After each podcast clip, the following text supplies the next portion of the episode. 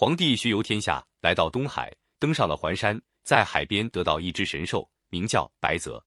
这种神兽非常聪明智慧，会说人话，通晓天地鬼神的种种事情，尤其是对山里水泽间的各种魑魅魍魉，更是知道的一清二楚。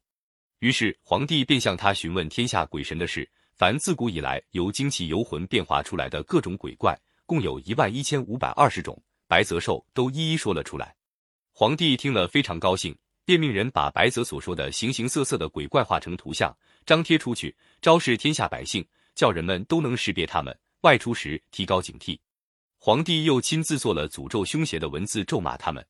这样一来，皇帝对这些妖魔鬼怪的管理就更方便了，天下也更太平了。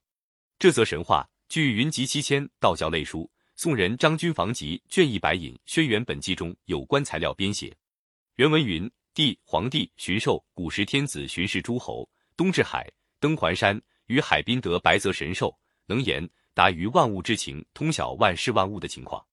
因问天下鬼神之事，自古精气为物，游魂为变者，由精气游魂变成的鬼物，凡万一千五百二十种。白泽言之，帝令以图写之，以示天下。帝乃作助邪之文，诅咒凶邪的文字以助之。